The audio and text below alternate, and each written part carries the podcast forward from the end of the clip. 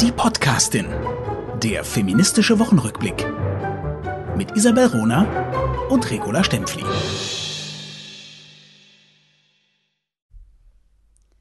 Die sexuelle Ausbeutung jeder einzelnen Frau bedeutet die sexuelle Erniedrigung aller Frauen. Ein Zitat der amerikanischen Soziologin Kathleen Barry aus dem Jahr 1999. Und damit herzlich willkommen zur neuen Folge Die Podcastin. Hi, Regula Stempfli. Hi, Isabel Rohner. Vielen Dank für dieses Zitat. Und ich habe gerade gemerkt während dem Zuhören, dass ich eben so mit Soziologinnen manchmal ein großes Thema habe, und zwar mit dem Alle. Ähm, dass die Unterscheidungskraft also der Satz stimmt natürlich, aber dass die Unterscheidungskraft dann erschwert wird bei allen soziologischen Kategorien, weil du könntest auch sagen, die sexuelle Ausbeutung von Menschen äh, betrifft alle Menschen. Deshalb habe ich gerade ein bisschen gezögert. Und es betrifft nicht alle Menschen, weil es einen großen Teil der Menschheit gibt, die andere ausbeuten. Ne? Das ist der Punkt. Ja, glaub, aber wenn später auch in unserer Folge auch nochmal drauf zu sprechen. Aber wenn die anderen Menschen auch sexuell ausgebeutet wird, weißt du, was ich meine? Was ist im Fokus, wenn die Tat sexuelle Ausbeutung im Vordergrund steckt, äh, steht? dann betrifft sie alle Opfer der sexuellen Ausbeutung. Entschuldigung, guten Morgen. Nein, wir werden Schöne da noch Woche. weiter drüber ja. diskutieren, das, denn das ist eines unserer Hauptthemen in der heutigen Folge. Mhm. Prostitution und äh, der Umgang damit mhm. äh, in unserer Wohlstandsgesellschaft am Beispiel des Fernsehaufitritts von Huschke Mau im NDR. Das als kleiner, kleiner, kleiner Anreiz schon mal. Ja. Genau. Vielen, vielen Dank, äh, Ronerin, du Tolle, dass du das Thema gebracht hast, weil erstaunlicherweise ist es auf meiner Timeline nicht erschienen. Also auch dies eigentlich sehr spannend, weil äh, die Runerin und die La Stempfli haben ganz unterschiedliche Timelines und ich bin immer wieder äh, fasziniert davon, welche Themen du äh, auch in die Podcasting bringst oder eben welche Themen in ich bringe, weil wir da äh, offensichtlich auch unterschiedlich gefüttert werden. Punkte News, was ja eine Vielfalt ausmacht. Das liegt auch daran, dass du noch, noch stärker verwurzelt bist im Schweizer Kontext und im österreichischen Kontext. Und mhm. ich glaube, das macht ja auch den Reiz aus, dass ähm, unsere, unsere Blickwinkel, auch unsere Themen, die wir einbringen, uns eigentlich äh, einander ganz gut ergänzen ne? und mhm. äh, wir Wo, eben breiter, breiter ja, ja, aufgestellt ja, sind. Also und, und eben auch die unterschiedlichen Themen. Also bei mir ist es vor allem, äh, sind, es, sind es sehr oft äh, die, die digitalen, politphilosophischen Themen, die sich reinspülen und die ich wirklich dramatisch wahrnehme, währenddem das die die Allgemeinheit eigentlich noch nicht so erschüttert. Aber ich behaupte ja, in fünf Jahren wird das erschüttern. So, der Geplänkelei äh, genug. Kann ich beginnen mit Good News? Aber sehr gerne. Good News sind immer gut und willkommen. Ja, Yoko Ono ist noch bis zum 29. Mai 2022 im Bürle-Trakt vom Kunsthaus Zürich zu sehen. Ich nenne den Bürle-Trakt.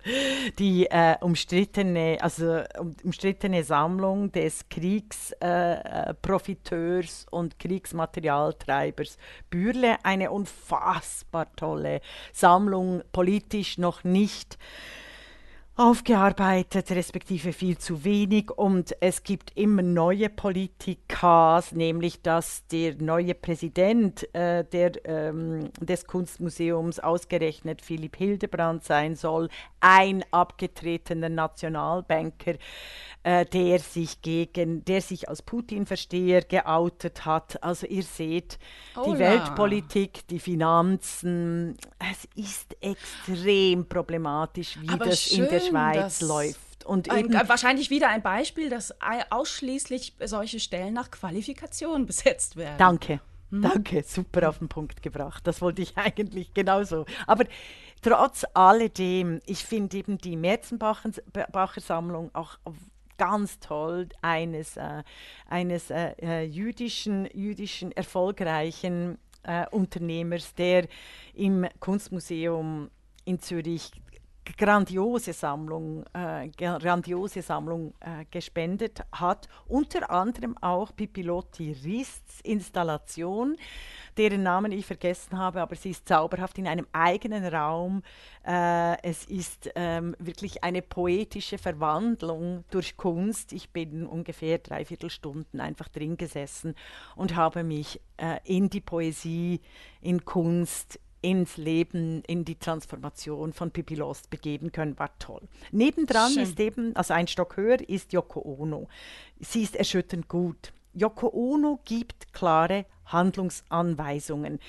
Das macht sie, das machte sie schon in den 60er Jahren. Und an ihr können wir auch ein bisschen den Wandel von Frauen in Kunst und deren Bild zeigen. Sie war enorm, sie wurde enorm bekannt in den 60er Jahren ähm, als, als äh, zu, zunächst unbekannteste, bekannteste Künstlerin eigentlich. Sie wurde eben sehr bekannt durch ihre Beziehung mit John Lennon, mhm. was das Rolling Stones äh, Magazin dazu verführte, zu fragen, was bekam der Gründer der Beatles äh, noch zu sehen, was machte die Faszination dieser kleinen, großen Japanerin aus. Und eben John Lennon sagte, Yoko ist die berühmteste unbekannte Künstlerin der Welt. Also da, das, sie waren ein wichtiges Paar, aber Yoko Ono äh, ist einfach wirklich eine Künstlerin äh, sui generis oder ihr, ihrer selbst. Mhm, mhm. Ähm, sie hat zum Beispiel Painting to Hammer a Nail. Da schlägt Frau einen imaginären Hammer ein und bezahlt mit imaginärer Münze. Und eben die Geschichte von 1966 ist beschrieben und hat mich, äh, hat mich sehr fasziniert. Sie hat einen Apfel auf einer Plexiglassäule gelegt, mhm. Flug, typisch Fluxus ähm, Movement, also quasi die, das, das zeigen, wie, wie also so ein Weiterführen auch der Dadaistinnen. Also sie hat einen Apfel auf eine Plexiglassäule gelegt und ihn mit 200 Pfund bewertet. Ähm, und John Lennon kam in die Ausstellung und nahm den Apfel und biss einfach hinein und stellte ihn wieder hin. Dadurch ja. wurde er wertvoller wahrscheinlich. Ja, das ist sehr klug, sehr klug. Ein bisschen zynisch, aber, zynisch, aber, Yoko, aber Entschuldigung. Yoko Ono ärgerte sich offensichtlich maßlos, aber sie sagte dann sofort, sehr spannend, der organische Zyklus wird also vom Mann gestört. Wow! Geil. Okay, ja, stark. werden, und dann hat sie eben äh, Werden und Vergehen, sichtbar werden im Verwesungsprozess, das äh, sind große Themen von Yoko Ono. Äh, und ich finde ich find die, find die wirklich großartig, außer dass ich natürlich eine, eine Urteilskraftkritik nach Hannah Arendt hätte an ihrer We Are All Water Installation. Das sind einfach äh, äh, Wasserflaschen mit, mit Namen berühmter Menschen drauf viel zu viele Männer und viel zu viel unterirdisch böse Menschen werden auf dieselbe Stufe mit überirdisch guten Frauen gesetzt. Und das ist ja ein Problem der Fluxus Movement oder der linken Bewegungen überhaupt, dass sie dann eigentlich in ihrem Menschen- und Weltbild nicht mehr zu unterscheiden vermögen, zwar äh, sehr wichtige Konsumkritiken beispielsweise anbringen, aber dann innerhalb ihrer Kritik äh, von äh, der Unterdrückung ablenken, eben von der Unterdrückung und, sich und Unsichtbarkeit von Frauen beispielsweise. Ja, das sieht man ja gerade wieder am, am aktuellen. MeToo-Skandal, ähm, der in der Linken tobt, beziehungsweise jetzt sichtbar wird, den es natürlich seit, seit vielen Jahren und Jahrzehnten gibt. Genau, ja. das fand ich auch ein, ein das, das hat mich auch daran erinnert und eben diese äh, sexuelle Gewalt innerhalb der linken Bewegungen, die ideologisch verbrämt wird, also wird die äh, verdeckt wird durch Ideologien, durch sogenannte harte Auseinandersetzungen, weil wirklich die Unsichtbarmachung von Frauen und deren Körper und äh, die Unterdrückung der Frauen in der Linken nicht wirklich anerkannt wird, sondern quasi als sozioökonomisches äh, Theorem äh, angeschaut äh, wird, das zweiter Klasse ist und das mhm. sich ergibt durch die Gleichheit aller Bedingungen. Und das ist äh, nicht nur ein Grundlagenfehler, sondern führt zu wirklich totalitärer Politik. Mhm. Ähm, das ist ja das, was im, im 19. Ja, und Anfang 20. Jahrhunderts als Nebenwiderspruch galt. Ne? Neben, also neben der, der Begriff, Klassenfrage, die eben ausschlaggebend sein sollte, war das ähm, hierarchische Verhältnis, die Diskriminierung der Frauen, die, die viel, viel schlechteren Möglichkeiten, Chancen, die Unterdrückung der Frauen, eben der Nebenwiderspruch. Mhm. Ein, ein wahnsinnig menschenverachtender Ausdruck, finde ich. Mhm, mhm. Und der gilt bis heute. Also innerhalb der Linken eben, es gibt neben, also die große Auseinandersetzung auch in der äh, Identitätspolitik und linken Politik dreht sich eigentlich darum, äh, die Freiheit von Frauen nicht ins Zentrum mhm. aller neueren Politik zu setzen und die Gewalt gegen Frauen, die sich in allen Strukturen äußert, Institutionen, und zwar gegen Frauen, explizit gegen Frauen, gegen biologische Frauen, wie Carola Meyer-Seethaler dies äh, so schön in einem Artikel für die Philosophinnen formuliert hat. Äh, das manifestiert sich eben und genau das Unsichtbarmachen dieses sogenannten Nebenwiderspruchs. Vielen Dank für diesen, äh, für diesen ähm, passt. Äh, mhm sehr guten Beispiel, was ich heute mitgebracht habe, worauf die Autorin Jasmin Schreiber auf, aufmerksam gemacht hat. Mhm. Und zwar hat der Hansa Verlag in Deutschland sein Herbstprogramm 2022 veröffentlicht. Ah, ja, wie soll man sagen? Er hat die Frauen vergessen. Nein, vergessen kann man nicht sagen. Er ich, hat die Frauen komplett ignoriert. Jetzt also. habe ich dich nicht, ich habe dich nicht verstanden. Jetzt, also nicht, nicht, nicht gehört, ich habe dich gehört, aber ich habe jetzt die Geschichte nicht verstanden. Wie hängt das mit Jasmin Schreiber zusammen? Das erkläre ich dir doch sehr gerne. Ja. Jasmin Schreiber ist eine Autorin, die auch auf den sozialen Medien sehr aktiv ist und mhm. sie hat darauf hingewiesen, dass der Hansa Verlag sein, sein Herbstprogramm veröffentlicht hat und dieses Herbstprogramm frauenfrei ist. In diesem Herzprogramm, was man sich im Netz auch angucken kann, mhm. werden 15 Bücher ausführlich vorgestellt und hm. diese 15 Bücher stammen allesamt von Männern. Diese Männer, diese Autoren werden in diesem Programm auch mit großformatigen Bildern äh, vorgestellt, eingeführt. Ähm, nur ein einziges Buch, äh, was ein bisschen mehr Raum bekommt, im Herbstprogramm vom Hansa Verlag stammt von einer Frau. Nur ein einziges Buch, das muss man sich mal geben. Mhm. Danach, so ab Seite 36 in diesem Herbstprogramm, kommt so das Sammelsurium. Ne? Was, was ist sonst noch im Verlag erschienen? Was ist mhm. in anderen, in, in, in der Vergangenheit erschienen? Auf welche Bücher muss man nochmal hinweisen? Da sind dann immer so 15 Bücher pro Seite drauf. Ne? Und vorher äh, eine Doppelseite pro neu erschienenem Buch. Und da ähm, ist es natürlich besonders witzig, dass auf Seite 40 dann ein Buch genannt wird von einer Frau, nämlich von Marilène Batumate, Weibliche Unsichtbarkeit wie hm. alles begann. Also so viel Chutzpe muss man als Verlag erstmal haben, ein frauenfreies Programm auf den Markt zu bringen und dann auch noch ein Buch zu bewerben, das weibliche Unsichtbarkeit heißt. Ich muss sagen, ich merke daran, ich bin, ich komme an das Ende meiner Geduld.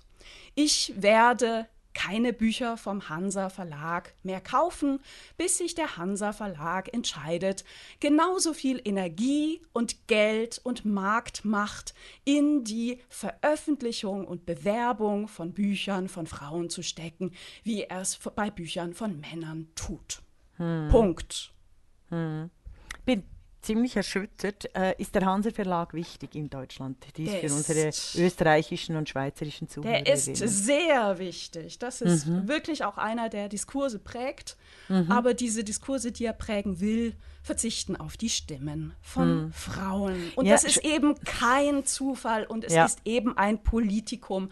Und es ist ein Politikum, was man thematisieren muss hm. und was einfach bekämpft werden muss. Also auf, ich fand das sehr interessant, was dann so die, die Twitter-Reaktionen waren. Und eine, eine sehr kluge ähm, Followerin schrieb auch, äh, man kann sich das richtig vorstellen, ne? wie sich da Redaktionskonferenzen in diesem Verlag abspielen und einfach niemand es merkt, ne?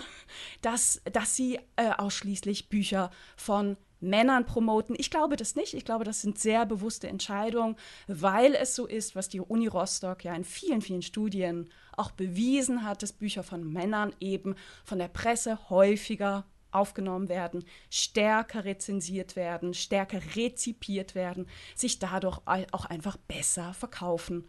Ähm, ja, das. Also ich finde, ich finde, also es gibt zwei Dinge. Sex, das ist absolut, das ist klarer Sexismus und Sexismus enteignet wie wir 2022 Isabel Rohner und Regula Stempfli als Theorie neu formuliert haben. Sexismus enteignet nicht nur die betroffenen äh, Autorinnen, Sachbuchautorinnen, Romanautorinnen, Krimiautorinnen beim Hanser Verlag, sondern Sexismus enteignet so auch alle Frauen. Erstens. Und zweitens fällt dir die Diskrepanz zwischen den in den analogen Medien, auch im öffentlich-rechtlichen Fernsehen oder auf Twitter, diese Diskrepanz zwischen sogenannten Vogue-Movement, der unglaublichen Aufmerksamkeit der ähm, antibiologischen Frauen-Movement äh, fällt dir das auf, diese Diskrepanz zwischen, dass wir das Gefühl haben, die Frauen erobern die Welt, die Zukunft ist weiblich, Frauen, also wir haben ja x solche Schlagzeilen, Feminismus verhindert Männer und so weiter und so fort, dass es eine Riesendiskrepanz gibt zwischen einem äh, Dialog, äh, mit, im, im, zwischen Hashtag Feminismus in den sozialen Medien die zwei Stoßrichtungen hat, die Unsichtbarmachung von biologischen Frauen erstens und zweitens die den Feminisierung des Diskurses, was sehr positiv zu werten ist. Also die, dass, dass wir das Gefühl haben in den sozialen Medien, ja klar, Emanzipation, Freiheit, Feminismus ist, sind die entscheidenden Themen der Welt, dass aber die Wirklichkeit also die Diskrepanz zur Real, zur Realität, zur Welt, zur sinnlichen Welterfahrung, zur Möglichkeit von Frauen überhaupt Kapital zu bilden, dass diese Diskrepanz in den letzten zehn Jahren ins Unendliche gewachsen zugenommen ist. hat, deutlich ja. zugenommen hat. Wir ja. sind mitten im, auf, auf dem Abstieg. Also, also es ist äh, nicht nur Backlash, sondern es ist die Nichtakzeptanz von, Stru von und es, ich möchte nicht strukturelle Gewalt, sondern von ganz klarer Gewalt im Kulturbereich, der, der führend ist für die be neuen Begriffsbildungen, für die, äh, für das Framing der digitalen Revolutionen, ähm, dass dieser Kulturbereich sich direkt gegen jede Freiheits- und Emanzipationsbewegung von Frauen, deren Körper und deren Sichtbarkeit richtet. Und das habe ich gelernt jetzt im, in den letzten zwei Jahren in der Auseinandersetzung der, äh, der ähm, Totalitarismen damals und heute, welche sind die wirklich strukturellen äh, Merkmale von totalitären Systemen. Und es ist immer die Diskrepanz zwischen Ideologie und sinnlicher wahrbar, äh, sinnlich wahrnehmbarer Welt und einer Gleichheit im öffentlichen Raum von Menschen, sich über Wahrheit und Wirklichkeit auszutauschen. Dass die aufgegeben wird zugunsten einer Ideologie. Mm, ja, weil ich schon wieder weiß, wie viele ähm, äh, Nachrichten wir nach diesem Satz bekommen werden, musst du deine, deine Darstellung des totalitären Systems noch einmal bitte erklären. Weil du meinst ja keine, kein totalitäres System im Sinne einer Diktatur, sondern du sprichst nein, hier über nein. patriarchale Gesellschafts- und Denksysteme, right? Ja, aber nicht patriarchale. Ich spreche wirklich explizit über totalitäre Systeme, die sich dadurch auszeichnen, durch die große Diskrepanz zwischen dem, was gesagt wird und als Ideologie handlungsanweisend gilt und dem, was in der Wirklichkeit vorhanden ist. Podcast Potemkinsche äh, Dörfer. Potemkinsche Dörfer beispielsweise. Die Vorspiel, also die, wenn Ideologien oder katholische Kirche im mm, äh, mm, Mittelalter oder, in der Früh, mhm. oder äh, katholische Kirche im Mittelalter hatte die Macht, die Körper, das Leben, den Alltag von Menschen gemäß der eigenen Ideologie bis ins Letzte zu gestalten. Es gibt außer der katholischen Kirche keinen öffentlichen Raum mehr. Totalitäre Systeme zeichnen sich dadurch durch diesen, durch diesen großen Graben zwischen Ideologie und Wirklichkeit. Äh, oder soll ich mal den Satz sagen von Hegel, wenn Theorie und Fakten nicht übereinstimmen, ist es äh, umso bedauerlicher für die Fakten. Ja, ja sehr gut. Mhm das ist das Phänomen, das, äh, da, dem wir gegenwärtig ausgesetzt sind, dass die sozialen Medien, deren Codes Theorien, Ideologien, Diskurse bestimmen, die die Macht haben, die Welt umzuformen.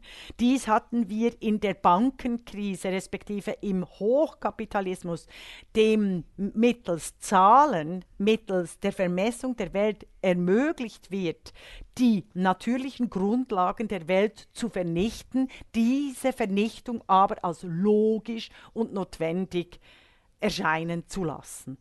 Das ist mhm. doch nicht so schwer begreiflich. Ja, vielleicht noch mal ein Beispiel jetzt auch aus der, aus der aktuellen äh, kurzfristigen Vergangenheit, ähm, mhm. aus, aus den letzten zwei Wochen. Das Schweizer Fernsehen hat beispielsweise einen Bericht gebracht über Leihmutterschaft und hat da ein, ein Happy Pärchen porträtiert in der Schweiz, was äh, sich ein, ein, ein Kind bestellt hat über eine Leihmutter Leihmutterschaftsagentur. Ich möchte noch mal darauf hinweisen, Leihmutterschaft ist ein Euphemismus ähm, wir, wir sprechen doch lieber von Fortpflanzungssklaverei. Mhm. Also über eine Agentur in der Ukraine, ähm, wo dann eben ein Kind bestellt wurde, wo eine Frau ihren Körper äh, hergeben musste aus, aus Armut mhm. ähm, und dieses, dieses Kind dann zur Welt gebracht hat. Und das wird aber vom Schweizer Fernsehen völlig unkritisch. Ne? Ja, Schwe Schweizer Familie wollte halt unbedingt ein Kind und jetzt hat sie dieses Kind und alles ist so wunderbar und happy, happy, happy Nein, und Heimatwirtschaft ist großartig. Nicht, genau, sie, sie kann es wegen dem Krieg nicht erreichen. Äh, sehr verehrte Damen und Herren, in, in der Schweiz ist Leihmutterschaft verboten. Und es ist richtig, dass es verboten ist. Richtig, richtig. Es ist Fortpflanzungssklaverei. Aber genau das, also solche Begriffe wie Leihmutterschaft, wir kommen dann noch zur Sexarbeit, ähm, zu Hip mit Hijab als Mode, all diese, äh, all diese Begriffe sind Teil einer Welt, in der Meinungen wichtiger sind als Wirklichkeiten, als die realen biologischen, materiellen Umstände von Menschen, die direkt durch die Ideologien betroffen sind. Ich möchte, ich möchte hier nur ein Beispiel der russischen Propaganda bringen, da die russische Propaganda enorm clever ist, wie sie den Westen oder den westlichen Diskurs gegen sich selber ähm, aufhetzen kann, hat die russische Botschaft in Chisinau, ich weiß nicht, wie das aussprechen, in Moldau ist das, in Chisinau, die russische Botschaft hat in Chisinau vor einigen Tagen die russischsprachigen Bürger der Republik in Moldau aufgefordert, sofort ihre Diskriminierungserfahrungen zu melden. Die Interpretation dieses Vorgangs ist, dass sich Russland wahrscheinlich auch auf einen Krieg äh, gegen Moldau mm, mm. Ähm, aufrüstet, und zwar ideologisch. Also alle Kriege, deshalb auch diese sogenannten Putin-Versteher, alle Kriege werden propagandistisch mit Ideologien auf sozialen, in sozialen Netzwerken so propagiert, dass sie die Wirklichkeit völlig ausblenden, der des Genozids, der Zerstörung vor Ort. Dies machen Islamisten genau gleich wie jetzt Putinisten. Dies machen Trumpisten genau gleich. Zum Beispiel, wenn ihr euch noch erinnert an Donald Trump, als er behauptete und seine Crew, dass seine Einführungszeremonie mehr, äh, dass ja. an seiner mhm. Einführungszeremonie mehr Menschen 2016 teilgenommen hätten als bei der Einführungszeremonie 2009 bei Barack Obama. Und als die Pressesprecherin von Trump darauf angesprochen wurde, dass das eine eklatante Lüge ist, also völlig mhm. wirklichkeitsfremd. Da wurden ja sogar Fotos vorgelegt, ne, die zeigten, wie viele Menschen ja, Fotos da. kannst du natürlich manipulieren. Ja, aber das ist ein Problem, oder? Also eben, das ist ja eines der großen Probleme der Wirklichkeits- und Welterfahrung, der sinnlichen Erfahrung. Egal. Aber die Antwort von der Pressesprecherin war ja, ja, es gibt halt auch alternative Wahrheiten. Und das sind ist die große Diskussion. Mm, mm. Ja, jetzt, jetzt habe ich gedacht, ich habe dich verloren. Nein, ich muss, ich nein, ich muss das nicht. nachwirken ja. lassen.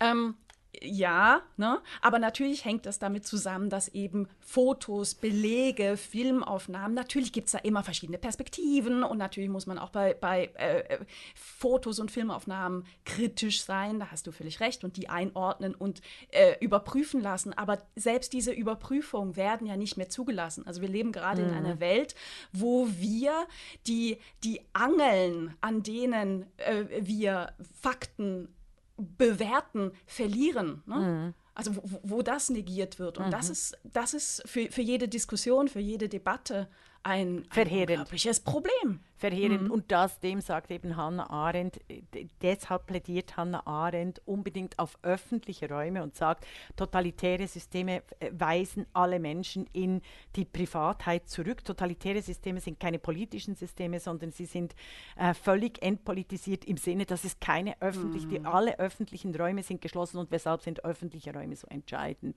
Weil sich da unterschiedliche Meinungen, die gleichen und die freien, treffen können und gemeinsam sich über die Wirklichkeit und Wahrheit austauschen. Und dies tun wir heutzutage nicht, sondern wir können uns, äh, also die, die, sozialen Medien, sehr verehrte Damen und Herren, sind keine öffentlichen Räume. Das sind geschlossene Räume, die die einzelnen Personen direkt ansprechen mittels Hormonhaushalt, Dopamin für Likes, Adrenalin für Nachrichten und die so programmiert sind, dass nicht der Austausch, also sie sind nicht demokratisch, öffentlich, rechtlich und gleich und frei programmiert, sondern sie sind so programmiert, dass die Emotionen, diese Notwendigkeit, dieser Privatstatus von jeder von uns aufgehetzt wird, also aufgeheizt, eben hormonell aufgeheizt und dass sich Hass verbreitet und nicht der Austausch. Dies heißt nicht, liebe Menschen, dass ich äh, das Internet, die sozialen Medien nicht eine der umfassenden und wichtigen Erfindungen und Instrumente finde. Dies bedeutet lediglich, dass ich dafür plädiere, dass diese Ideologien, diese kodierten Ideologien der Wirklichkeit und dass diese Ideologie, ideologisierten, kodierten Ideologien mit der Wirklichkeit ähm, wieder in Verbindung äh, treten. Also deshalb das, unser Plädoyer mit konkreten ja. Beispielen. Was passiert, wenn Diskurse, die Sklavenarbeit, den Handel mit Menschenfleisch bei Leihmüttern, bei der sogenannten Eizellenspende oder eben bei der sogenannten Sexarbeit ausblenden. Ich habe jetzt eine grandiose Überleitung zu meinem nächsten Thema. Mhm. Also, ähm, Digitalisierung bzw. Umgang der sozialen Medien mit Inhalten. 2017, mhm. vielleicht erinnerst du dich dran, hat Facebook ein Foto der sogenannten Venus von Willendorf. Ah einem Kunstwerk, das 30.000 Jahre alt ist, gelöscht mit dem Argument, es würde sich um Pornografie handeln. Hm. Großartig. Das wollte ich jetzt aber gar nicht äh, äh, erzählen, sondern das ist jetzt die Überleitung. Ich habe einen sehr, sehr schönen Bericht, einen sehr interessanten Bericht gesehen im österreichischen Fernsehen, diesmal über diese Figur der sogenannten, oder lange Jahre hieß sie so, Venus von Willendorf. Und das hat mich darauf gebracht, vielleicht das Thema ähm, nochmal hier reinzubringen, wie sehr unsere Geschichte, auch unsere Kulturgeschichte, unsere Kunstgeschichte geprägt wird von männlicher Interpretation. Äh, kleiner Exkurs in meine eigene Biografie. Ähm, im, Im Kindergarten schon kann ich mich erinnern, dass über Steinzeit gesprochen wird und wir manchmal Ach, Steinzeit ja. gespielt haben. Und offen gesagt, ich kann mich erinnern, dass ich schon als Sechsjährige das sehr seltsam fand. Diese Vorstellung, es gibt Jäger und es gibt Sammlerinnen und die Männer sind dann immer auf die Jagd gegangen und haben den Säbelzahntiger äh, bekämpft, während die Frauen zu Hause ähm, das Gemüse äh, gekocht haben. Weil ich dachte immer, und ich kann mich da auch wirklich an, an so, eine, so einen Satz von mir erinnern, aber was passiert denn, wenn der Säbelzahntiger ähm, in der Zeit äh, in die Höhle kommt ne, und alle Frauen platt macht, beziehungsweise wenn der Säbelzahntiger eben alle Männer platt macht. Mhm. Der spricht gegen diese Geschlechteraufteilung. Also mhm, mir war das, das schon als Kind klar ja, und da, in der Tat, ja. Ne, ja, in, in, der Tat, Tat. in, in, inzwischen ist auch genug. die Wissenschaft auf diese Spät Erkenntnis. genug, das wussten schon Frauen, Historikerinnen in den, äh, in dem, im 19. Jahrhundert, sie wurden einfach nicht gehört. Es ist selbstverständlich, dass in allen Jahr Jägerinnengesellschaften die Jungen und Fitten auf Jagd genau. gehen. Das ist so. Es gibt tatsächlich sehr patriarchale Systeme, die, die sterben aber sehr schnell aus, wenn sie extrem geschlechtsspezifisch äh, äh, funktionieren. Das, dann sterben, also es ist dann eben nicht die, die Survival of the Fittest. Also, wer also inzwischen lässt ja. sich das auch belegen mhm. anhand von ganz vielen Grabfunden, die inzwischen vonstatten gegangen sind, mhm. wo man eben festgestellt hat, hat, oh, bei Männern liegen beispielsweise Knochennadeln in Gräbern und bei Frauen ähm, ähm, die, diese, diese Feuer, Feuersteinklingen oder, oder, oder Äxte, ähm, Werkzeug. Steinklingen, ja, sehr. Ja. Exakt. Also, die Wissenschaft hat also äh, äh einen Riesensprung gemacht in, in den letzten tatsächlich erst 30 Jahren, ne? so seit den ja, 40 Jahren, seit den 80er Jahren wird das vermehrt ähm, erforscht und insbesondere waren auch hier äh, Wissenschaftlerinnen mal wieder treibend. Ich möchte hier zumindest Brigitte Röder nennen, eine, eine sehr wichtige Archäologin ähm, die, die hier aktiv war. So, jetzt zurück zur sogenannten Venus von Willendorf. Die wurde 1908 entdeckt von drei Forschern. Und diese drei Forscher haben also diese kleine Figur, die ist so elf Zentimeter groß, äh, eine Frauenstatue eine, äh, einer, einer nackten Frau mit mhm. ausladenden Brüsten und Hüften. Wunder, wunderschönes Kunstwerk. Gehört äh, nachweislich, ist es eins der ältesten bekannten Kunstwerke der Menschheitsgeschichte. Geschichte. Und diese drei Männer haben die gefunden, fanden das natürlich ganz großartig, uralt, großartig. Nackte Frau, das muss ein Sexsymbol gewesen sein, beziehungsweise das muss doch für Fruchtbarkeit stehen.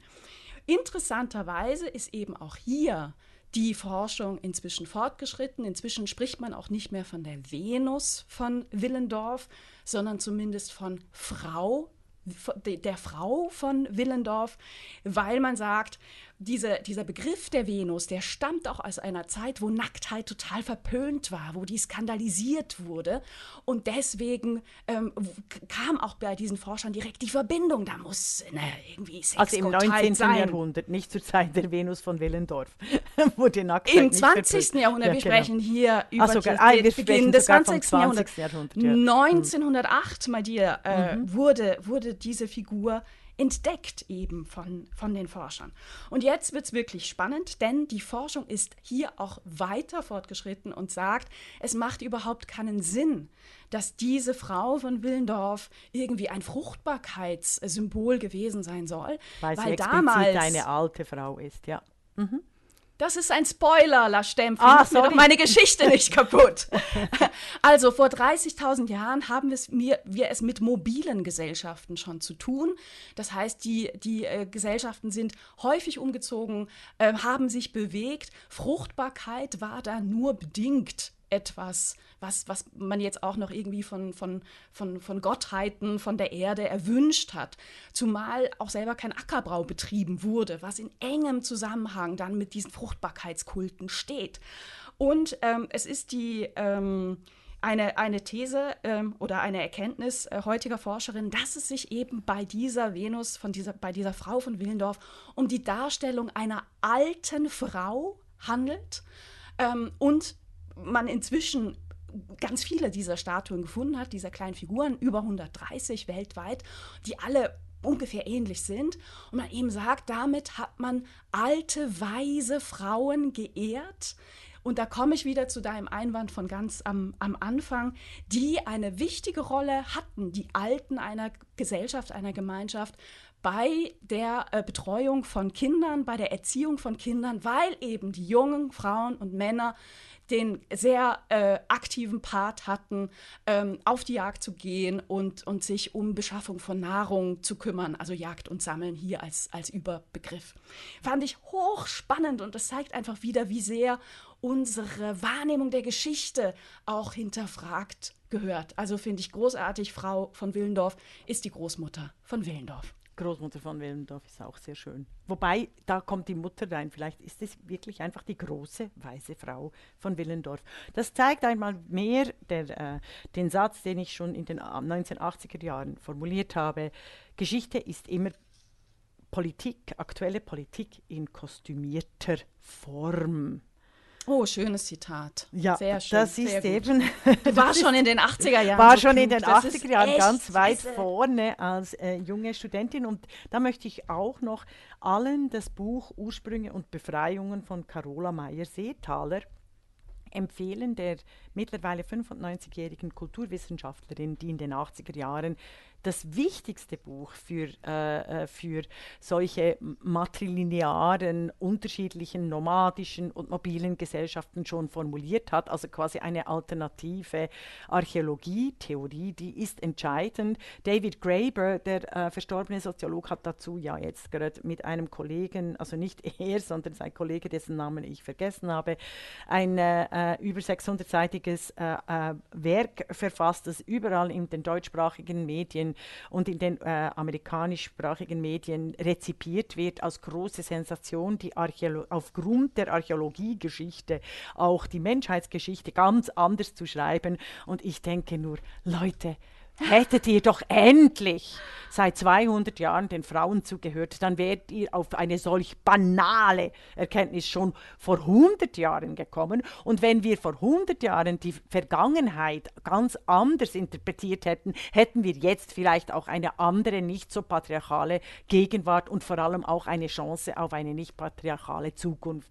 Denn wenn immer, wenn immer wir die Vergangenheit auch anders interpretieren können und ganz, ganz und, und uns lösen von diesen äh, äh, linearen patriarchalen Systemen, dann sind uns auch Optionen für die Gegenwart und den Handlungsspielraum und die Zukunft gegeben. Also die Vorstellungskraft. Aber, mh, das ist aber weißt du, Lars Stempfli, wie, wie, wie kriegen wir das geändert, dass mhm. Erkenntnisse, die Frauen schon so lange hatten und geäußert haben, und ich mhm. möchte hier auch Claudine Cohen aus äh, Paris, äh, eine, mhm. eine Forscherin nennen, explizit, ähm, dass denen einfach nicht zugehört wird und diese Erkenntnisse erst dann als bahnbrechend gelten, wenn sie von Männern kommen. Mhm. Wie, wie, kriegen wir das denn verdammt nochmal endlich geändert? T'adore, Isabel Rohner. Natürlich. Ich dich auch, aber es nützt Quote, uns nichts. mit der Quote. Im Übrigen muss die Männerquote abgeschafft werden. Das sagen wir zwar immer am Schluss, aber es ist, es ist ohne Quote, ohne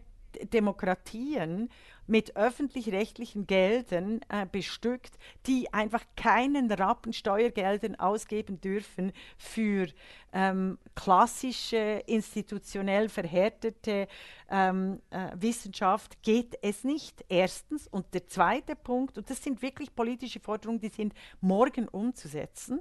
Also es braucht dringend eine Quote. Und der, das zweite, es braucht dringend Amtszeitbeschränkungen.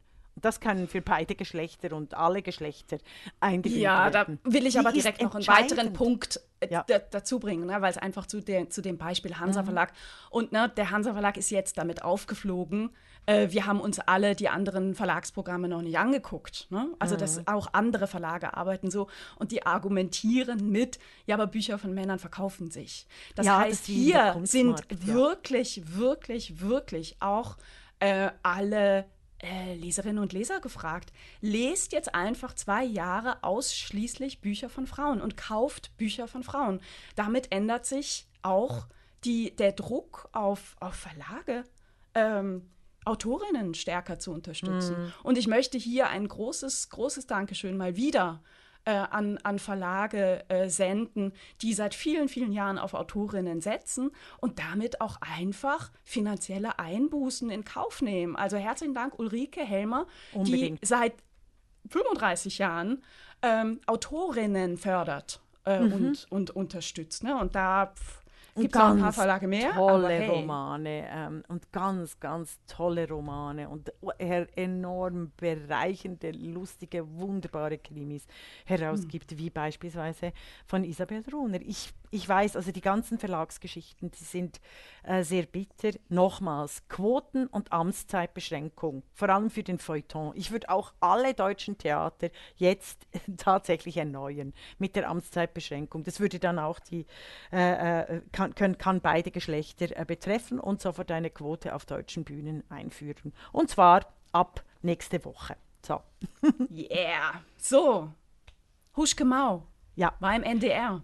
Genau, Huschke Mau. Und ich wäre dir froh, wenn du für uns äh, die Geschichte einführen würdest, weil ich eben erst äh, dank dir äh, davon erfahren habe, weil ein, erstaunlicherweise eben Huschgemau auf meiner Timeline nicht erschienen ist, was mich, was mich wirklich entsetzt und dem werde ich nachgehen, was eigentlich auf meinem Feed alles erscheint und was nicht. Also für Gut, ein. ich versuche es. Huschgemau ist eine Kämpferin gegen Prostitution, eine Kämpferin gegen die Ausbeutung von Frauen und ihren Körpern.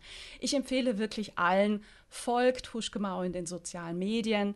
Ähm, Huschgemau ist, äh, war, war, selber jahrelang ähm, in der Prostitution, ist abgerutscht, erzählt ihre Geschichte gerade im neu erschienenen Buch Entmenschlicht, ähm, erklärt darin auch, warum sie es so lange nicht geschafft hat, auszusteigen und macht deutlich, wie wichtig Ausstiegsprogramme, Unterstützung für betroffene Frauen sind und dass es eben nicht das Gleiche ist, wenn man irgendwie einen, einen Job hat, als äh, ihr, berühmtes Beispiel ist äh, Moderatorin beim Fernsehen und sagt, ich habe jetzt keine Lust mehr, ich mache jetzt morgen was anderes, ne?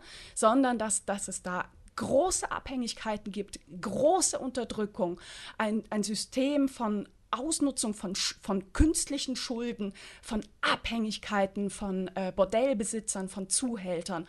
Und ähm, sie thematisiert ganz, ganz klar, wie, was die Folgen sind der Legalität, die wir in Deutschland haben von Prostitution seit Anfang der 2000er Jahren, dass Deutschland das Drehkreuz, das Bordell Europas geworden ist und dass es eben einen Riesenunterschied macht, dass die nordischen Länder und inzwischen äh, ja auch äh, Frankreich mhm. ähm, äh, Prostitution ähm, äh, verbieten, beziehungsweise das Nicht nordische Modell, ja, genau. ja, dazu, das nordische ja. Modell mhm. fahren, dass ähm, Freier bestraft werden. Ja. Und dadurch und natürlich ja die ganzen Menschenhändler, die äh, Frauen aus, insbesondere aus Osteuropa äh, holen, entführen, sie zwingen, eben nicht mehr nach Schweden fahren, sondern nach Deutschland. Und das ist ganz, ganz viele. Äh, das Statistische Bundesamt rechnet aktuell mit 400.000 Menschen, insbesondere Frauen, Frauen, natürlich, die in der Prostitution arbeiten müssen. 400.000, ich möchte 400.000 ja, 400.000 Menschen müssen ihr Fleisch verkaufen. Einfach, das Und möchte ich einwerfen. Ja. Sehr richtig. Und dass es sich dabei sehr, sehr häufig um sehr junge Frauen handelt, um Frauen, die kein Deutsch können, mhm. wo die Freier direkt mit den Zuhältern verhandeln, nicht mit den Frauen und das meilenweit weg ist von irgendwelchen naiven Vorstellungen, dass äh, der, der Verkauf von, von Körper und Fleisch irgendetwas mit Selbstbestimmung zu tun hätte. Das ist Huschgemau. Huschgemau war in der äh, Talkshow Deep und Deutlich auf dem NDR und traf hier in erschütternder Weise auf unter anderem auf Sascha Lobo, aber auch auf zwei völlig naive, überforderte ModeratorInnen, mhm. namentlich Aminata Belli und äh, Michelle Abdullahi, mhm. ähm, die, sind, die mit ja. einer. Ja, die sind in einem Milieu. Ich möchte nur schnell äh, sagen, ich habe ja reingeguckt. Mhm. Ich habe aber wegen Brechreiz aufhören müssen nach zehn Minuten. Ähm, die Gesichter dieser Moderatorin mhm. und des Moderatoren sagen eigentlich, sprechen Bände. Äh, sie kommen aus einem Milieu, das enorm hip ist, in Berlin wahrscheinlich sehr verbreitet. Ach, wie toll ist in es München doch alles. auch immer. Ja, ich, ich also egal.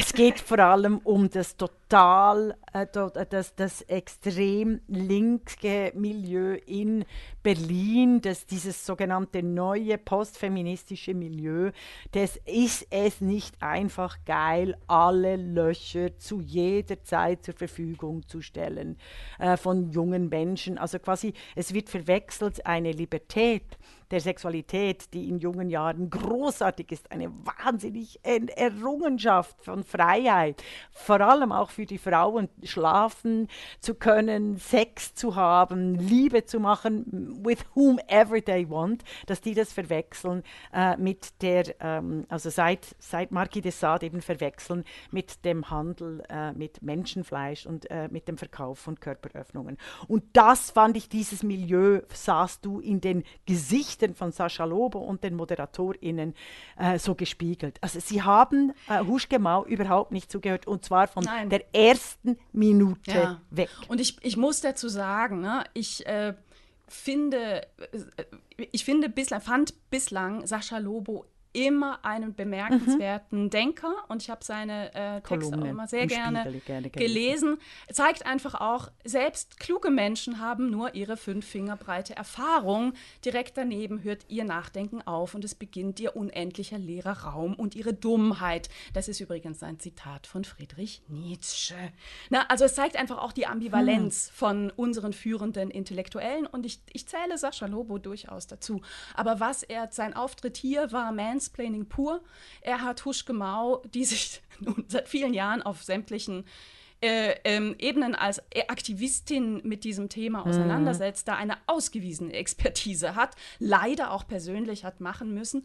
Ähm, der hat sie so gemansplained und ihr die Welt erklärt auf eine Art und Weise, die tatsächlich äh, nur ideologisch und wohlstandsbesserwisserisch genannt werden kann, aus, aus meiner aus meiner Sicht. Also, ähm, die waren natürlich der Meinung, und es kam eben auch dieses furchtbare Wort, naja, aber das ist, na, wir, wir sprechen hier lieber von Sexarbeit, von, äh, Sexarbeit ja. und Sexarbeiterinnen. Und ja. diese, diese Diskrepanz zwischen ähm, wir haben 400.000 Prostituierte in, der, äh, in Deutschland. Die wir sexuelle Gewalt erleiden. Ja, wir haben ein eklatantes ja. Problem mit Menschenhandel. Es ist eben kein Zufall, dass an den Bahnhöfen beispielsweise in Berlin, als die vielen Flüchtlinge, die Frauen aus der Ukraine mit ihren Töchtern und äh, kleinen Söhnen ankamen, da haufenweise Zuhälter standen, mhm. die die abgreifen wollten für ihre Bordelle. Das ist nicht so mit, hey, das ist ein tolles Jobangebot. Hier geht es um Ausbeutung der der Ärmsten und, und Abhängigsten und von Menschen in absoluten Ausnahmesituationen. Ähm, darum geht es. Und es geht um ein System, wo Geld gescheffelt wird. Auch hier eine, eine Zahl vom Statistischen Bundesamt. Mhm. Und davon, da kann man davon ausgehen, dass das doch eher konservative Schätzungen sind. Mhm. Ein Jahresumsatz nur in Deutschland durch Prostitution von 14,6 Milliarden mhm. Euro. Mhm. Ich habe mir den Spaß gemacht zu gucken, ob ich rausfinde, wie hoch war der Jahresumsatz der Prostitution, als es noch nicht legal war, also mhm. vor 2002, vor 2001. Das war die Hälfte. Mhm. Also wir haben heute 14,6 Milliarden. Und Spoiler, dieses Geld bekommen nicht die Frauen. Mhm. Und ich möchte hier jo. schnell, ich möchte hier einen Bogen, äh, einen Bogen schließen vom Beginn. Sexismus heißt Enteignung von Frauen.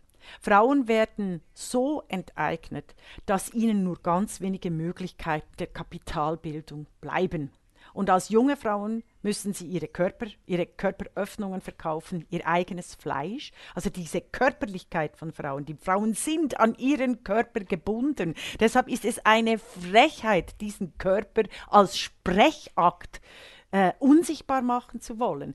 Die Frauen sind, sind von Geburt an ex, extrem an ihren Körper gebunden und die einzige Möglichkeit, Kapital zu schaffen als junge Frauen, ist über die Sichtbarkeit des jungen Körpers und der, einer, der, einer solchen körperlichen, immer an Körper gebundene Karriere. Es ist, ich, selbst ich musste über meinen Körper als junge Frau eine Karriere machen, weil ich nicht gehört werde. So wie ich sage, junge Frauen werden gesehen, sie werden nicht gehört. Alte Frauen werden weder gesehen noch gehört. Oder also in der Machtstruktur. Und in diesen Machtzusammenhängen eine Entkörperlichung zu fordern, heißt wiederum die Wirklichkeit und die Wahrheit von Menschen zu verleugnen, hinter mhm. ideologischen Konzepten wie, ach, Sexarbeit ist doch dasselbe wie eine Balletttänzerin, die ihren Körper einsetzt. Und das machen alle Intellektuellen mittlerweile an den Universitäten, an den öf mit öffentlich-rechtlichen Geldern bezahlten Universitäten. Also ja. alle, das ist, und das sind, das ist der Vorspann dieser dieses, dieses globalen Verkaufes von Menschenfleisch mit Vorzug von weiblichem Menschenfleisch. Und dies verwechselt übrigens auch Isabel Rohner die Sexualität von Frauen und von Männern. Also weißt du, weil ja, ja, ich denke in der Punkt. schwulen oder also ich, ich, bin, ich bin mir ich weiß, dass in der schwulen Szene der, äh, die, die, die Lust an den, am Tausch von Körperöffnungen, ähm, die muss nicht gekauft werden, sondern das ist ein Teil der Männersexualität. Ich weiß zum Beispiel von meinen homosexuellen Freunden, dass Dickpics wirklich extrem gerne verschickt werden in der schwulen Szene. Dass die auch geil sind, die Wobei sind toll. auch da, es gibt verschiedene Nein, schwulen Szenen. Ich habe also, hab jetzt von meinen Freunden geredet, Isabel Runner. Ja. Versuch nicht mein Argument. Nein, nein, nein, nein. nein. Ich, ich, ich weiß Gedanken. Nur. Ich sage einfach, die, mit den Freunden, ich, mit denen ich geredet habe, weil es geht um Dickpics, es geht mir nicht um die Freunde und die ganze Kategorisierung der schwulen Szene. Es geht mir darum, dass wir wissen von Frauen, dass keine Frau, heterosexuelle Frau, auch eine heterosexuelle Frau, Dickpics wirklich berauschend findet. Außer vielleicht dann innerhalb einer Beziehung. Aber Frauen genau. kriegen ja millionenfach, tausendfach Von Männern, die wir kennen und von, schätzen. Genau, die, ihre Dickpics. Ehrlich gesagt auch da nicht. Genau. Und ich weiß aber, dass es in der homosexuellen sexuellen Szene in den äh, Dating-Portals, dass die Dickpics dazugehören. Und ich fand das enorm spannend. Also weißt mm, du, das selbst, mm, also, mm. also alle Menschen, die Männer sexuell begehren, wie ein unterschiedliches Begehren sich hier äußert. Und mm. deshalb denke ich, und deshalb denke ich auch, ist die, die quasi die Koalition, Koalition der anderen Punkte Sexualität äh, ähm, zwischen Männern und Frauen eben ganz unterschiedlich, weil wir wissen, dass äh, äh die, der, der Verkauf Verkauf, also das, der, der Verkauf der eigenen Löcher, des eigenen Menschenfleisches bei Frauen sich ganz anders auswirkt auf die Lust und das Begehren. Und ähm, und äh, ähm, Huschke Mau hat in der Talkshow etwas Entscheidendes gesagt. Also sie hat ganz viel Tolles gesagt, bis sie dann weggehen musste, weil es war unerträglich. Äh, sie hat dass, abgebrochen, tatsächlich. Vielleicht sagen wir das in aller Deutlichkeit. Nach 20 Minuten hat sie gesagt, ich ertrage das hier nicht mehr. Ich bin seit acht Jahren Aktivistin oder sieben Jahren Aktivistin. Ich habe selten so eine zynische mhm. Diskussion erlebt. Mhm. Und ich, ich fand das stark. Also wenn man so etwas erlebt, muss man es, es, braucht wahnsinnig viel, aber es ist richtig, dann ja. aufzustehen. ich finde es auch eine Frechheit, dass Sascha Lobo wirklich gemeint hat, er hätte in diesem Thema wirklich etwas zu sagen. Er hat was zu sagen mhm. zur Digitalisierung, ähm, er hat was zu sagen zur russischen Propaganda im Netz, aber dass er, dass er tatsächlich meint, ähm, zum, zum, zum Bordell Europas, zum Menschenfleischverkauf äh, und Handel, irgendwas äh, Intelligentes beizusteuern, das ist eine, eine Selbstüberschätzung pur. Also ja, aber weißt du, das war jetzt Zufall. Also wenn Richard Aha. David Brecht gekonnt hätte, wäre wahrscheinlich in die Sendung gekommen. Das war jetzt Ironie. Also, ja, also ich möchte, ähm, äh, aber das, ich noch möchte ein, das ein mit Punkt. dem Unterschied, also ich möchte das, und ich denke, da verwechseln eben sehr viele Menschen Sexualität mit Gewalt. Und, und genau eben, ich wollte noch Huschgemau, nur ganz schnell, was Huschgemau ja. gesagt hat, war, wir reden über äh, Sexual Consent. Der ist entscheidend, die Einwilligung oder Sexual Content, äh, Consent. Oder? Consent. Und du mhm. kannst mitten im Akt unterbrechen und Nein sagen. Aber offensichtlich interessiert das kein Mensch im linksgrünen Lager, ob, ähm, äh, ob der Sexual Consent auch für ähm, äh, sogenannte Sexarbeiterinnen gilt. Wieso, ja. wieso wird das überhaupt nicht thematisiert? Sondern, ach ja, sie verkauft, sie verkauft halt eine Dienstleistung, also spielt der sexuelle Content keine Rolle mehr. Eben, der Sexual Content, äh, Consent wird ausgehoben durch eine Geldleistung. Das hat Huschkemau extrem gut gesagt in den ersten Extrem gut gesagt. Äh, Und ich fand es sehr, sehr heftig, ja. weil natürlich genau dieses Beispiel kam, was du jetzt äh, theoretisch fundiert hast. Ähm, diese, diese Verwechslung von sexueller Selbstbestimmung Selbstbestimmung. Ja. Ne? Sex ist was Tolles. Äh, mhm. Wir bestärken alle Frauen, insbesondere Frauen, ihre Sexualität zu entdecken und auszuleben. Ne? Mhm. Explizit, sagt die Podcastin. Ähm, aber das wird verwechselt mit äh, mit, mit, mit, mit dem System der Prostitution. Das wird vermischt. Und natürlich kam von der Moderatorin, ja, aber jetzt letztens habe ich irgendwie Escort. eine Escort-Frau und, und die hat halt gerne Sex und die, ja. die probiert so gerne Dinge ja. aus und es macht ihr Freude. Was mache ich denn jetzt mit ihr? Ne? Ja, und Huschgemeier sagt hier das, worum es wirklich gehen muss. Wir als Gesellschaft müssen uns fragen, in welcher Gesellschaft wollen wir leben? Und wollen wir in einer Gesellschaft leben, wo schon kleine Jungs und kleine Mädchen damit aufwachsen und damit konfrontiert werden, dass es normal ist, Frauen zu kaufen? Ja. Ich will nicht, dass meine Nichten und Neffen und meine Enkelin äh, das so, so aufwachsen. Und ich finde die Vorstellung, es, es, gibt ja auch Schätzungen, ne? drei von vier Männern gehen in ihrem Leben zu Prostituierten. Ich finde es widerlich, mhm. die, mir, mir vorzustellen, mit wie vielen Männern ich in mhm. jeden Tag zu tun habe, für die es normal ist, Frauen ja. auszubeuten. Ja. Ähm, weil es eben, da sind wir wieder ganz am Anfang beim, beim äh, Zitat von Professorin Barry, weil es etwas mit uns anderen auch macht, mhm. weil der Blick auf Frauen an sich sich verändert. Also von daher wirklich nochmal Hochachtung vor Huschke Mau, mhm. ähm, die hier 20 Minuten lang äh, wirklich argumentiert hat mit mit all ihrer, mit all ihrem Wissen, mit all ihrem Erleben, mit all ihrer Wut, mit all ihren Fakten und gescheitert ist an einer an einer Gruppe, die vor lauter, aber uns geht es auch alles allen gut und happy, happy. Und es kam tatsächlich von einer äh, noch de der Vorschlag, ja, also vielleicht sollten einfach alle Frauen, die in die Prostitution gehen, vorher ein psychologisches Gutachten machen lassen. Also mit einer Naivität und Doofheit. Ähm, konfrontiert wurde und das erstmal ausgehalten hat, bis sie sagen musste, ich gehe jetzt. Mhm. Das ist wirklich stark. Ich möchte hier anfügen, dass äh, Prostitution nicht mit Sex verwechselt werden darf. Es ist sexuelle Gewalt, die mit Geld bezahlt wird. Und wo wir doch sonst immer so vorsichtig sind, punkto sexuelle Gewalt und über sogenannten Übergriffen, ich finde, da fehlt massiv die Urteilskraft. Se also Prostitution hat nichts mit Sexualität zu es, tun, es sondern Macht. mit sexueller Gewalt gegen Geld. Ist so. Ist so. Ausübung von Macht. Ausübung von Gewalt. Ja, das klingt mir eben fast zu theoretisch. Deshalb habe ich das, äh, deshalb äh, möchte ich auch noch Aline Wüst und äh, Piff Puff Puff und meinen Artikel, deshalb rede ich von äh, Sklaverei oder so wie du es auch ge genannt hast, ganz toll mit einem Begriff.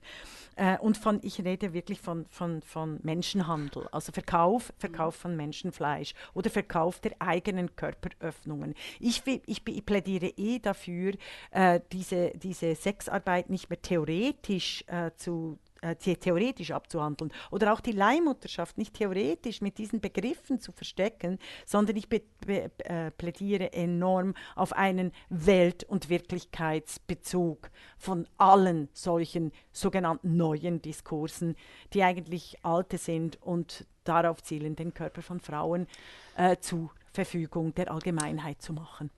Hedwig Dom hätte gesagt, hm. mehr Hirn. Hm. Die Podcastin sagt, und im Übrigen fordern wir die Abschaffung der Männerquote. Das war die Podcastin, der feministische Wochenrückblick mit Isabel Rona und Regula Stempfli.